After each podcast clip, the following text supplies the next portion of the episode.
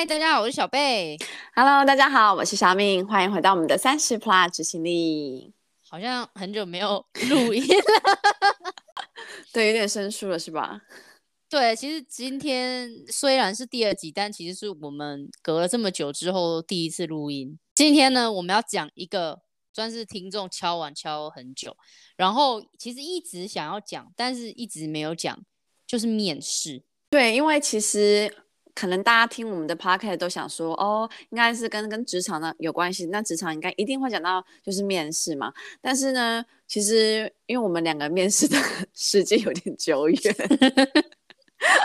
不过应该说，可可是我今年呢，前一阵子呢，因为刚好我内部有一些面试，所以我就觉得，哎，有些经验呢，其实不管说之前是跟在外部公司或是内部内部转职面试的时候，其实呢，其实有些东西是蛮雷同的，所以我们想说，哎，那刚好就趁这个机会，在第三季的内容里头来跟大家分享聊一下这样子。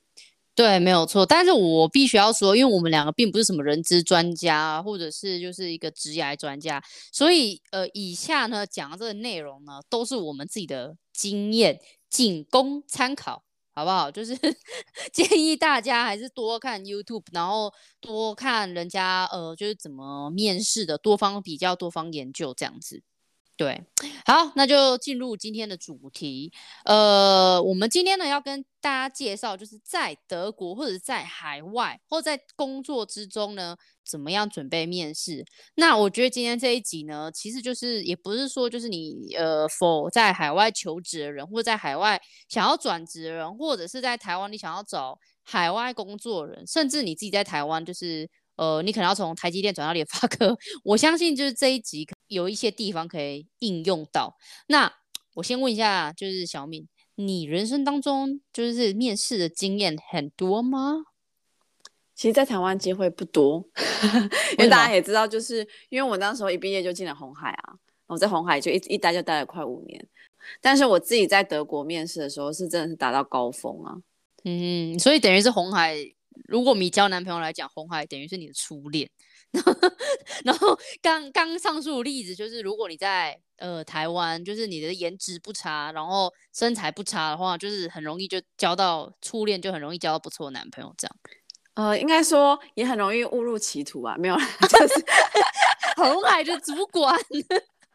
没有啦，我是说，因为当时比如说你大学毕业嘛，所以你在毕业之前其实都没有太多的工作经验。我觉得，因为不像现在的学生，你有很多实习经验。在我十年之前的时候，其实。我们不流行实习，所以大家很多的时候呢，你去面试的时候，你就只能 focus 在你的社团或者交换学生的经验。不过到德国之后呢，因为硕士毕业，因为可能如果大家有听到我们第一季，我前面一两集就是招我在找工作的时候，其实我投了一百多封的呃履历，然后我面试也是大概二十几次。那今年呢，也因为可能在公司内部因为有转职上的面试之后，我也大概面试大概十次。所以相较于当然说一些经验呢、啊，还有不同公司，还有不同文化。还有，当然，我觉得在德国跟台湾的面试可能会问的问题，可能也会不太相同，这样子。嗯，就是你刚刚讲到，就是交换学生。我现在自己想起来，我毕业的时候是二零一一年，然后呵 呵想起来都觉得有点遥远，已经十已经十年前了。然后那时候交换学生不是很流行，在我们那时候，因为可能我念的是科大，所以大家比较流行在乎的都是去打工。所以说，可能，可能我觉得这个就是是不是真的是科技大学学生跟一般大学学生不太一样，就做的事情。那你自己有觉得就是，呃，我我们现在就以呃在台湾或在德国来讲好了，你觉得新鲜人在求职，嗯、会有难度吗？还是还好？新鲜人他求职，当然第一个他如果以现在来讲的话，大家看他的实习经验，看他的学学校成绩嘛，因为毕竟你没有任何的。呃，reference 没有工作经验的话，那一个雇主的话，他可能只能看到就是你的就是实习经验啊，或者工作经验、社团经验，看你怎么去跟人家 collaboration。那我知道很多大公司，他甚至可能会就是我那时候进红海，他可能需要测试你的英文能力啊，你的性向测验啊，那这都是他们的取决的标准，这样子。嗯哼，OK。那你今你刚刚有讲说，就是你在德国就面试二十几次，而且又有内部转职，那你觉得就是有工作经验之后的求职跟在呃，毕业第一份工作的求职有差别吗？差很大吗？我觉得要看公司。如果说我现在的话，因为我现在等于是有工作经验去找的话，那当然公司的 expectation 就希望你是可以 contribute 的，然后并且是帮助他们去做一些就是可以贡献你的能力。但是你新鲜人的时候，刚开始的时候，他只希望你去学习嘛，你就像一张白纸一样。所以我觉得公司对于新鲜人跟对于有工作的人，他的 expectation 是不一样的。嗯哼，OK，好，我们刚刚讲了很多，就大概是大家会常常问我们的问题。那我们现在就开始就是介绍。嗯，我们这一阵子或者前一阵子的这个面试的经验，那现在就是因为 COVID 的关系，然后很多的工作都是远距或者是线上面试，基本上跟以前我们传统的那个呃传统面试不太一样。那我们就先来讲一下面试的设备。那我自己觉得啦，就是第一个的话，就是说，呃，你一定要准备好你自己。那什么叫准备好你自己？就包含你的硬体跟软体。那硬体的话，当然第一个就是你的设备要好，网络顺不顺，然后你的服装仪容整不整齐。就有人会说，就是哦，你上半身可能穿个西装，然后 下半身可能穿个内裤，最好不要。就如果你穿的话，你就全套把它穿好，就把你自己就是放在那个位置上，也会比较有临场感。那再来的话，就是说你电。电脑的荧幕干不干净啊？镜头干不干净啊？等等等等，这些硬体都很重要。那再来的话呢，就是呃软体部分，当然就是你准备内容的呃准备面试的内容。那等下这个我们就来讲。对，那我另外提醒一下硬体，就是说，因为现在很多人呃像我们公司，比如说 Microsoft Team 啊，或者是我不知道其他公司可能用 Zoom 也好，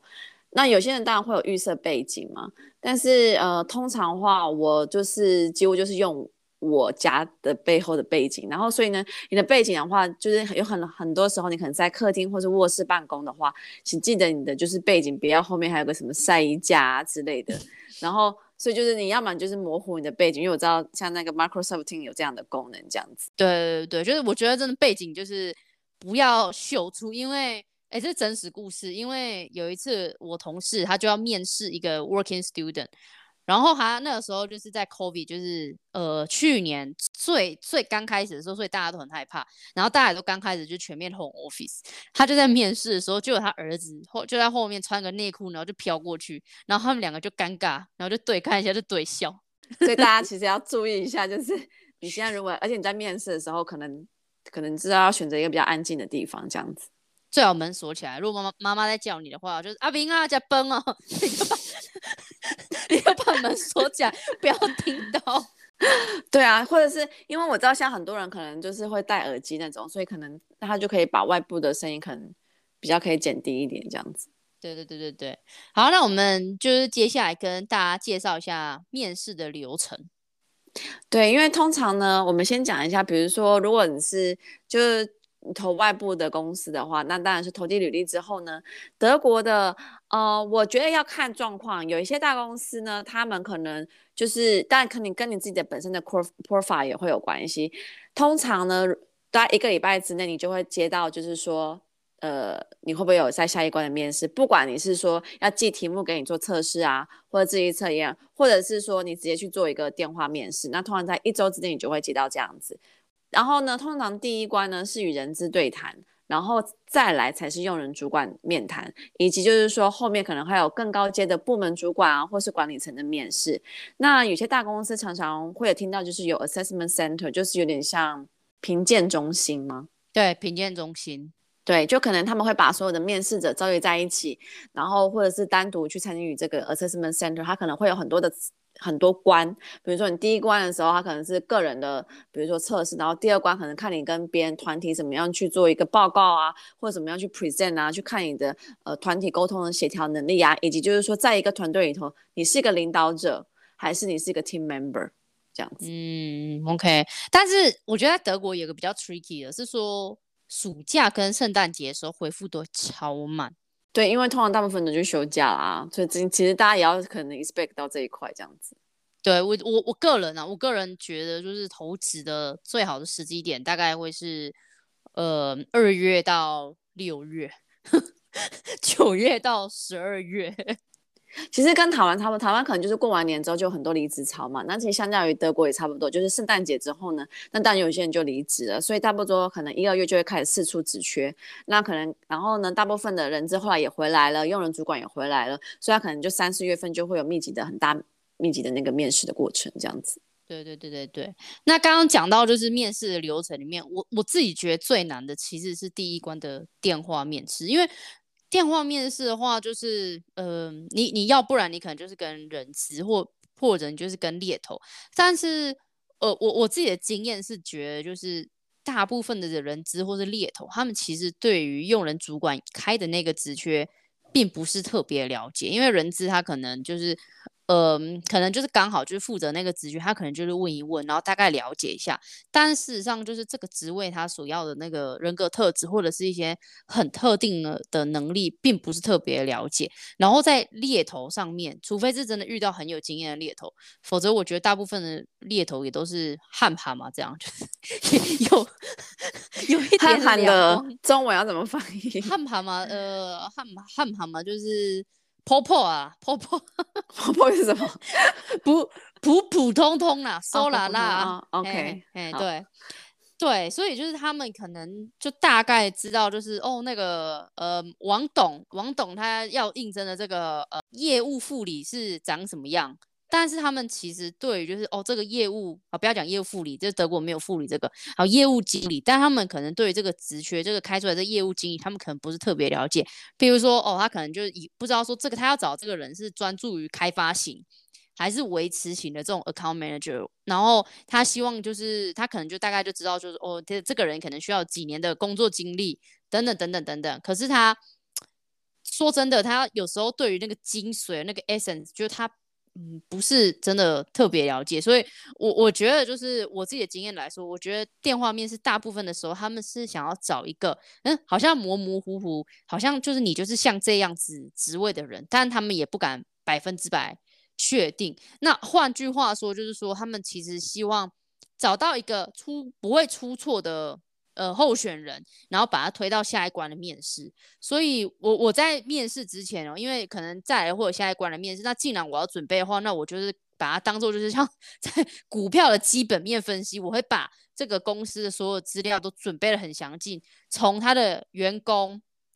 然后呃，我会上他的 LinkedIn，当然官网也会看，然后他的报纸新闻等等的。我都会看，甚至看财报。然后如果有员工的话，我甚至还要在 l i n k i n g 上面就是约里面的内部员工喝咖啡、聊天，聊他们的产品历史、财报、竞争者、市场概况等等等等，我都会看，而且我会把它全部整理好，很像。大学的时候，你在准备那个 case study，在做简报的时候，你我会把它整理得非常清楚。那后面的话，我也会一并就把我自己的这个呃履历，把它跟公司的这个连接，就是这个 job description，还有公司目前的发展，全部把它连在一起。甚至我会去看，就是这个公司的 LinkedIn，哎，做这个职位或是同部门的其他人，他们在公司里面做什么，然后就是在呃电话面试的时候，就尽量把这一些东西。Sell 给那个 HR，让他觉得说，哦，你这个人好像好像就是我要，而且你做了很多功课，这样，这个是我的经验呐。但我刚刚听到你讲一个说你会约公司里的人出来喝咖啡，但是你真的有约？就是我的意思说，怎么样约的？然后他们真的愿意跟你出来吗？其实有诶、欸，其实那一次我记得最印象最深刻的是我没有喝到咖啡，是后来要约，后来没约成，因为他好像有事。但是就是。我有问他说：“哎、我看到你们最近在找一个呃，这个同样位置的人，就是他是同一个职位的人。那我就跟他说，就是那我看到你也是这个职位，我我可不可以跟你问一下，就是你在这个公司工作的概况，还有这个职位，呃，目前你是在做什么样的事情？然后有没有什么就是呃，面试需要里面注意的地方？这样。啊我我就真的有问他，他人就很好，他就跟我说，哦，好，他就开始跟我聊，这样就约了一个小时的时间跟我聊天。因为我本来想说，平常人应该。就是很少人会马上就是你要跟外部的人讲一些跟内部你知道公司机密的相关的东西，包括他的工作职掌啊，或是他们的组织架构啊之类的。哦，是不会，但是我大概会问一下，就是哎，目前公司的状况是怎么样？然后你你在做什么样的事情？因为你在做什么样的事情，这个跟公司的机密没有关嘛，大概就是跟这个职能比较相关的事情。譬如说，好，譬如说，呃，你是做供应链经理哈，那我就会问说，哦，那你其实平常你的 daily 呃，routine，你都在做什么样的事情？你是比较偏采购面的，还是你就比较偏物流面的，还是你你工作的 focus 在哪一边？这样，还有就是说这个呃部门这个公司的文化跟气氛怎么样？大概会是以这个方向去反正就是大家可以去试一试，就是如果搞不好他愿意出来跟你喝杯咖啡，然后你也是可以建立人脉，搞不好你就因为这样子跟他喝了咖啡之后，你了解公司的内部，对你面试也会有帮助。这样子，换换个角度想，如果你真的进来这个公司，你们未来就会是同事，那你某种程度公司里面先认识。一些同事，我觉得也是好的帮助，就是你之后在呃 Einstein 哎怎么讲呃入职入职的时候，就是在工作上面也会比较顺利，这样你也比较不会有那个距离感。嗯，然后你刚刚因为我刚刚呼应一下小贝刚刚提到，就是说他说他会跟人资做面试嘛，然后我可以分享一下大家我自己的自身经验，因为我那时候在德国找工作的时候，其实我已经有五年工作经验，所以蛮多公司几乎就是。我就不需要跟人资面试，而是直接到用人主管。那因为通常人资主管可能问一些比较很基本的公司状况，跟你求职动机，还有行为问题之类的。但其实用人主管，因为他们现在要找的是有经验的人，所以他们可能直接去问你专业相关的问题，这样他们才可以去省了，就是就先省了一批时间这样子。对，然后另外我可以跟大家分享一下，其实，在德国人资跟我当时在台湾遇到的人资其实很不一样。德国人资呢有分两种不同的。背景，一种是他一辈子就是说就做人资做 recruiting 这样上，就是从他大学毕业就做人资这样做上去这样子。那另外一种呢，就是我刚好在我现在公司有遇到的人资，还有我之前面试一些新创公司有遇到人资，是他本身呢其实也有做过，就是你要应征这个职位的相关的领域的。就是工作经验也好，或者职位也好，然后之后才转换成人资。那这样的人资，其实他对你应聘的工作内容有一定的程度的了解，所以当他去问你一些问题，还有和你对答的内容，其实他比较可以去筛选，就是说你是不是一个对的人选这样子。那另外，刚刚就小贝说他提到，就是他可能会去看一些财报啊、相关资料的准备问题的话，那我另外可以跟大家提醒，就是说。嗯，我自己是会上网站，比如像 Kununu 啊或 Glassdoor 看一下，就是其他面试者被面试的题目有哪些。那那些面试就是是必定要准备的这样子。哦，我觉得这个也很重要，Kununu 跟 Glassdoor 也是很重要，就很像在台湾的时候，我我我记得我在台湾的时候找第一份、第二份工作的时候，我都会上那个 PPT，然后就 跟人家经验分享。对啊，可能像可能现在大家就看 Dcard 这样子。对对对对对对对。好，那再来的话呢，就会进到用人主管的正式面试。在呃正式面试里面呢，其实不外乎的、呃、不可或或缺的桥段就是自我介绍。那我我自己啦，我自己我我个人认为是说，自我介绍其实是一个 highlight，就这个自我介绍基本上它就可以定一个成败。那呃好的开始就是成功的一半嘛，所以就是我我自己觉得，就自我介绍，呃我都会。认真用心的写一个稿，那这个稿当然就不是很像那种呃万年稿，就是哎，毕姓林，从小在台中就是长大，然后家里呀、啊、家里就是 有父亲跟母亲在良好的家庭上长大，就不是 那种两只狗，对，有两只狗这样。那对我来说，它其实这个自我介绍其实它是一个 sales talk，所以我在面试之前呢，我就是。我就这个稿呢很重要，因为我一定会把这个 JD，就是这个 job description 看个几百次，然后我会用荧光笔在那个 job description 里面把它画起来里面的关键字，然后我就会去想，呃，就是好，那这个面试官他想要从我的自我介绍里面知道什么？那这个就包含了，就是哦，好，我为什么胜任这个角色这个职位？还有就是，呃。我为什么要想要来这里工作？就是我为什么要从 A 公司换到呃 B 公司？然后接着呢，就是我把这个 job description 跟我觉得面试官会想要知道的事情，加上我自己的经验呢，就是通通通通把它写一个稿出来。那大致的内容就是我会说哦，我以前做了什么。譬如说，好，如果你是新鲜人的话，你可能就会说。呃，我可能就是以前参加社团啊，然后我有交换学生啊，或者是我在某某公司啊，在 Airbus 啊，在 Lufansa，就做过实习，在什么什么部门这样，然后那部部门做什么事情，有什么样的 KPI。那但是这不，这个做什么事情不是说呃你就 乱写，或者你全部都写，你要挑着写，因为在学生的呃就学过程当中，其实你每一个实习它都是。引导你去找到你未来的方向，所以你你你理论上是你做了那么多实习之后，你在正式面试的时候，你其实已经很清楚知道哦，你未来想要做什么样的工作，所以你过去的这个经验呢，应该是你要挑一个跟这个工作有相关的。有有相关性的，就算没有呢，你也要掰到 有相关性。所以我就说，专这个关键字很重要。那你不能够乱挑挑一个八竿子打不着的东西，这样子。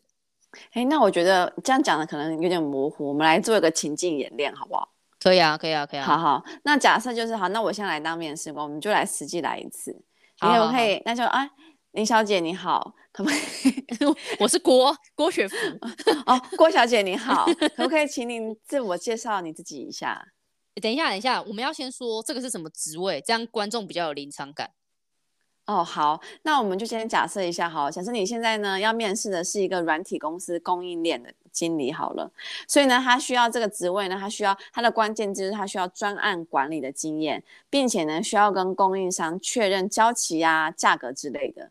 好，好，那郭小姐可以请你自我介绍了一下吗？好的，没问题。就是呃，毕姓郭明雪芙，大家都叫我小贝。在在过去三年的期间呢，呃，我在红海担任专案经理，那负责的客户呢是苹果，那主要负责产品呢是 iPad。那当然，在这个负责产品开发的过程当中呢，身为专案经理，就是负责呃。负责这个专，我们这个专案呢，就时间的掌控非常的重要，因为我们每年的九月呢都有新产品上市，所以在物料的追踪以及在开产品开发上面呢，我必须要确认交期不可以延宕，影响到产品的上市。那为了呢，就是良好的去控制交期呢，我自己开发一个软体。那在大家呢，大家在上面都可以共同的工作，跨部门的同事呢，也可以在上面呢交换彼此的讯息，包含说，哎，有哪些物料，它可能就是交期延宕，或者是有哪些物料目前原物料是缺的，甚至是原物料的涨价，在上面都可以看得到。那也因为呢，就是这样透明度的提升呢，呃，我们之前在美中贸易战当中呢，即使电子原物料。呃，缺件，那我们也一样可以供应无余，甚至因为就是物料掌控得宜，那我们以前呢就是会花很多成本在呃空运上面，那现在呢，呃，在我开发这个软体之后的一年，我们已经比前一年呢降低了百分之二十左右的物流成本。那也是因为这样子，就是之后呢，我有机会到德国负责别的专案，让我看到了德国的工作文化跟环境。那我在之前的工作。当中，呃，经验当中，因为是 OEM 厂嘛，客户共同设计到后端的物流跟发货，我都有参与到。那加上就是负责美国、中国还有欧洲的跨文跨文化的这个团队的开发。那呃，也跟了很多不同的单位，包含工程啊、业务啊、财务都一起呃工作。所以我觉得就是呃，建立在这些经验上面呢。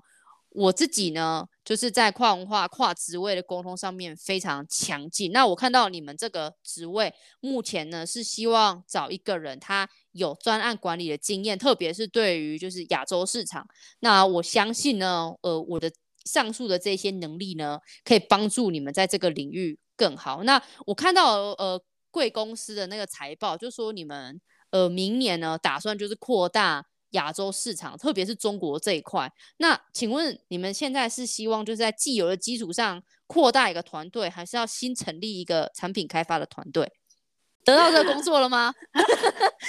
没有，我们就从刚刚小贝他讲的，我们其实大家如果可以整理几点，就是说，第一个，他大概简单讲一下他之前做的是什么样的工作，大概就一两句话。然后呢，他主要有 highlight 就是他他说他开发了一个软体，这个软体呢带给公司什么样的效益？比如说，他说减少大概呃百分之五十的左右的物流成本，以及就是说呢，呃，他还有做很多跨文化跟不同单位。跨呃跨部门的一些沟通，因为可能你在做一个专案管理的时候，非常需要注意的就是说可以跟跨部门、跨文化的沟通，尤其如果你在一个 international company 的话，这是一个非常的应该是 key skill。那另外呢，最后呢，如果大家有听到小贝呢，他甚至呢以说，哎，我看了你公司的财报，并且跟你们现在最像时事的新闻。我们来问一下，说，哎，请问你们现在要找的人是怎么样的人？所以跟公司是有互动的，而不是说单单只是在讲说，哦，我自己曾经做了什么多么大的丰功伟业而已，这样子。那那我我被录取了吗？就哎，是个不错的，是一个不错的候选人，这样子。然后可能就会看。结束的时候就会问说：“请问我们再来下一关是什么时候？或是我请问什么时候开始上班？” 对，可是是一个考的开始，就是说，因为大家有时候可能知道说，可能想把自己的丰功伟业都讲出来，但是呢，你要先确定说你讲的东西是不是别人想听的，或者是呢，它是不是在 JD 上的关键字，就是我们所谓的 job description 上的关键字这样子。那我在这边的话，我觉得可以跟大家分享是，我自己觉得三分钟的自我介绍其实是。蛮刚好的时间，因为一分钟说实在蛮短的。那三分钟的话，我觉得也不要落落长，讲到什么五到十分钟，通常公司是没有兴趣去听这些东西的。所以我觉得三，你大概在准备自我介绍呢，三分钟讲重点，不要有太多细细节，因为如果主管他对你的内容想要更多了解，他自然他们会追问，所以你只要讲 keyword 就好了，到时你再更进一步的去阐述。那自我介绍的时候呢，如果你要加强对方对你的印象的话，当然就是刚刚小贝还有模拟的那样的内容，就是包含你的技能、你的动机以及你的个性都会含在你这些自我介绍。除了我刚刚说简单讲述你过去做的一些丰功伟业，那自荐呢，当然就是要直接连接到你现在申请这个职位。所以我通常呢都会在这个职位，我会选择主要三个的 skill set。就是说，为什么我会觉得我想要应征以及适合这个职缺？你要准备三个主要 skill set，三个就好，太多别人也记不住。那这三个 skill set 的准备呢，其实你可以从职缺的工作内容，就是我们讲 JD 的部分嘛。比如说这个三个 set 的话，你就大概准备一到两个例子来辅辅助。比如说我们刚刚讲到，你是一个专案经理，那个这个职缺它可能需要你去跟跨部门。合作，甚至是跨国籍，那你就可以提到说，OK，那你其中的一个 skill set 就是你要提到是跟跨部门合作的经验。那你可以提到说，你的强项有哪一些是跟 cross function、cross cultural 的 collaboration、communication，已经带到说你曾经做过什么样的案子，然后有这样的经验，这样子。那我问你，如果刚像刚刚的那个职位有三个 skill set，你会从你的经验，你会讲哪三个？那就要先看他就是那个 JD 上面他要哪哪三个 skill set 啊？哦、oh，OK，你是从 JD 上面去要去去抓你要的三个 skill set，嗯，所以就跟我刚刚讲的划重点 highlight 是一样的，就比如说他他要你有专案管理的经验，对。对，或者是说他希望你会有做数据分析，嗯，OK，然后第三个他可能希望你可能有那个跟跨部门。跨领域的 collaboration，因为你可能需要跟 IT，你可能需要跟 finance，你可能要跟 logistic。那如果这三个呢是一个 highlight 的话，那你就要把把这三个当做你的 skill set，并且从你过往的工作经验去找例子来辅辅助，说你的确有曾经做过这些事情，那曾经这些的的确是你的强项，这样子。嗯，OK OK OK。那我我还有一个建议，就是你在做自我介绍的时候，你的丰功伟业最好是用数字呈现。对，量化，对，因为这样人家比较有印象，不然你就譬如说，你你要讲客户开发，你可能就想说，哦，我去年一年可能开发了十个客户，然后里面可能有两个很三，两三个可能很大咖，譬如说，哦，B N W、Mercedes 还是 Airbus 这样，或者是你可能就说，哦，你去年就是帮公司赚了三百万欧元的业绩，等等等等的，用这个方式去讲，让他就是有感觉。我自己另外有一个面试必杀技，就是准备短短几页的 PowerPoint 去。呃，我在德国后来第二次转职的时候，我有做这件事情，就是我我做过一个实验，就我三个工作，然后这三个公司我都做一样事情，然后后来这三个公司我都拿到那个 position，而且还是三个不同的职位，一个是 business development，一个是呃那个 sales，一个的话就是我现在做的。所以三个有点不太一样，好，可能 business development 跟 sales 那个有一点像，但是我觉得基本上这三个职位我都拿到那个 offer，所以我觉得这一招我自己觉得蛮蛮管用的。那你可以跟大家解释一下呢？你大概是准备什么样的 PowerPoint 去？那你的 PowerPoint 内容大概是怎么样呢？可以可以，就是我自己的 PowerPoint 基本上大概就在五页以内，五页含封面哦，五页。那去的时候呢，我就废话不多说，我就直接开始就 present。譬如说那个 business development 跟 sales，我就会直接就是 present，就说好，我今天就是来做这个 business development 跟那个 sales 嘛，那等于就是我的这个等于是公司的一个门面，所以我今天准备了一个 PowerPoint，那我就是希望以这个 PowerPoint 我来做一个 sales talk，那他们就会嗯很震惊，他们就会觉得哎很有趣，那我就是以我自己直接。呃，做一个 sales presentation 给你听听看，看看就是你觉得我 fit fit 你们公司这样子。那里面呢，我会讲的就是当然就稍微自我介绍，就是哦，我刚我在干嘛，然后还有你们公司在干嘛。那再来的话呢，我就会说，OK，我我自己就是进来这个公司之后，我的规划，我第一个月、三个月、六个月，然后一年，我就会有个规划，很像你在准备大学面试的时候，那叫什么？那个备审资料，然后你就会想说，你大学四年要干嘛？有点像是这样。还有就是说，很重要的是说我我期待，就是呃，不是我期待，就是我会在接下来这规划里面，就是一个月、三个月、六个月、一年，我会帮你们公司做到什么？然后这个当然不是百分之百的 commitment，但是就是是有个规划，然后把你自己的这个 profile 跟你对公司的了解值 fit in，为什么你会这样做？你会有这个想法这样？那当然就是说你在做这个 presentation 之前，像我讲，你前面的功功课你一定要做得很足，公司你一定要了解得很透，否则他一问，那你就会被问到了。所以通常如果你说五页的情况之下，第一页是封面，对，然后第二页是你的自我介绍。对，大概就是短短的，大概就一分钟这样，大概一分钟，紧绷三分钟。然后第三页就是你的，第三页的话，就我就会说，就是我为什么要来这里上班，我的动机。第四页的话，就我就会说，OK，那我接下来面试进来公司之后，我要做什么，我可以帮你们做到什么。那第五页就是结尾，Thank you。但其实包含已经包含很多 information 了。对，对，对，对，对。那通常的话，我想。我想大家可能听众也想了解，当你去 present 这样的状况的时候，请问你面试的时候，他们的用人主管看到你做这样的 presentation，他们的反应是什么？他们跟你的互动是怎么样？Amazing，他们眼睛就会亮起来，因为这不是太像传统的面试方式。当然。当然，我不能够说现在就是这一招还有用，因为就是你知道科技日新月异，而且就是有一些人就是他们可能就真的很多强人，常常都做这件事情，所以可能有些人搞不好已经习惯。当然，我觉得那气场很重要，就你一站出去的时候，你就要告诉他说：“嘿，我就是你们公司要找的人，如果你们错过了我，你们就再也找不到这么好的人了。”那时候我在之前在找呃面试的时候呢，我也是因为当我有考量到说可能面试设备没办法就是用电脑 present。所以我那时候就会面准备面试人员一人一份，就是也是 PPT 纸档。那我自己呢，就是会准备一就是自我介绍是 one page，然后就是大概讲说我之前工作经验，然后我可能会带，还有因为我那时候就是研究所毕业嘛，把我的论文的 presentation 也带去这样子。那像我，比如说我这次呃，就是这半年来呃，跟在公司面试的时候，其实我也准备很多 presentation，尤其就是你知道现在大院远距就是 interview 嘛。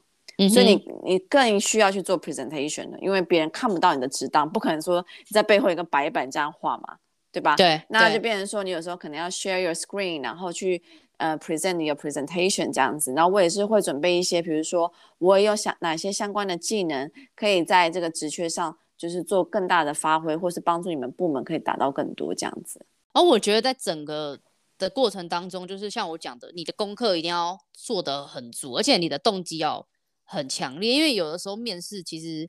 讲的是一个气场，就是你的那个企图心，你你你是很 eager 的，你很想要有这个职位。我觉得那个动机很重要，而且那个动机是呃是一个可以打动人心的状况。有时候你的技能不一定是最好，但是你是一定是那个动机最强的那一个人，这样子。其实我之前，因为大家呃可能也知道我因为面试很多嘛，所以我当时其实也有准备，就是所有就是我面试过的那二十几次的那个问题，然后到时候呢，哦、就是可以再跟大家分享一下。我知道，但是那时候我还跟你要，就是我们刚认识的时候，我们的初恋邂逅，对，就这个来搭上线的，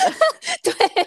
就是那个那个面试级《葵花宝典》，就到现在，他好像还在那个德国台湾求职版的那个档案夹里面。是，就是大家也可以在在那个德国台湾人求职版上，如果就是也可以找到那个那个面试面试集这样子，里面就是有我就是真的是面试过的所有的题目，然后都在都在网络上这样。但是如果说你没有加入那个社团的话，那也欢迎大家就是写信给我们，然后我们再我再寄给你这样子，或是付钱，看一次十欧，要卖吗？抖内。然后就是关于面试的问题的部分，就是这些问题有的很很万年。譬如说，在德国有一个很热门的问题，就是说，呃，请问你未来五年的计划是什么？那这种万年的问题，就是呃，建议大家是可以给一个呃答案，那这个答案就是最好加上你的例子，譬如说常会问的就说，哦，你觉得你自己的缺点是什么？等等等等等等，就其实网络上都有很多万年的回答。那当然，万年的回答很无聊，你可以上 YouTube，就是再去查说，哎，就是这个职位，他们当在问你这个问题的时候，他们其实背后期待想要知道的是什么？我觉得很多时候都还蛮有帮助，因为你听了好几个之后，你自己就有个方向，那你用你自己的话，用你自己过去的经验去改写，那我觉得也不错。那再来的话，就是说，呃，我觉得面试像我们刚刚讲，他讲的是一个气场，所以就是如果说你这个面试这一局不错的话，它其实有一些小小的呃曙光，譬如说你可能跟那个主管聊得很开心。那他可能就就会带你，就是逛一下办公室啊，了解一下环境，介绍一下同事。如果没有的话，那可能就 也不要多想，可能就是 回家写个感谢信，然后就看有没有谁跟你 联络这样子。你自己就是对于问问题有没有什么经验？因为问问题通常是面试的最后一关。哦，我觉得问问题其实非常重要的。最后的问问题这部分呢，有时候会决定你会不会录取。